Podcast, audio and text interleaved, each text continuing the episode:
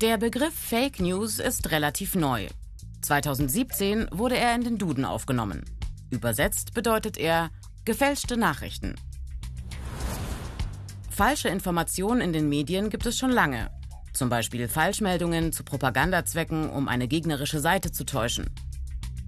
Oder sogenannte Zeitungsenten. Falschinformationen, die in Umlauf gebracht werden, weil Journalistinnen nicht richtig recherchiert haben oder etwas erfunden haben.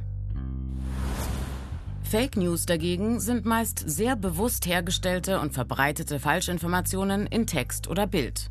Sie sollen Meinungen manipulieren, von Sachverhalten ablenken oder Stimmung gegen bestimmte Menschen oder Gruppen machen. Dabei geht es meist um Themen, die gerade sehr viel Aufmerksamkeit bekommen. Eine Fake News soll schockieren und empören, damit die Meldung weiterverbreitet wird.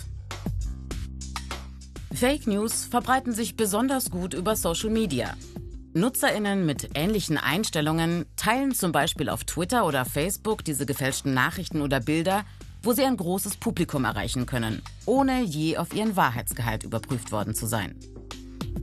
Ob die Nutzerinnen der ursprünglichen Quelle vertrauen, ist dabei gar nicht so wichtig. Entscheidend ist eher, ob sie diejenigen, von denen sie die Nachricht bekommen haben, kennen und ihnen vertrauen. Doch Fake News stammen nicht nur von realen Menschen.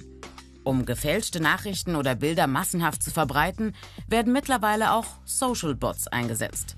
Das sind Computerprogramme, die zu bestimmten Themen automatisch und eigenständig Posts und Antworten produzieren.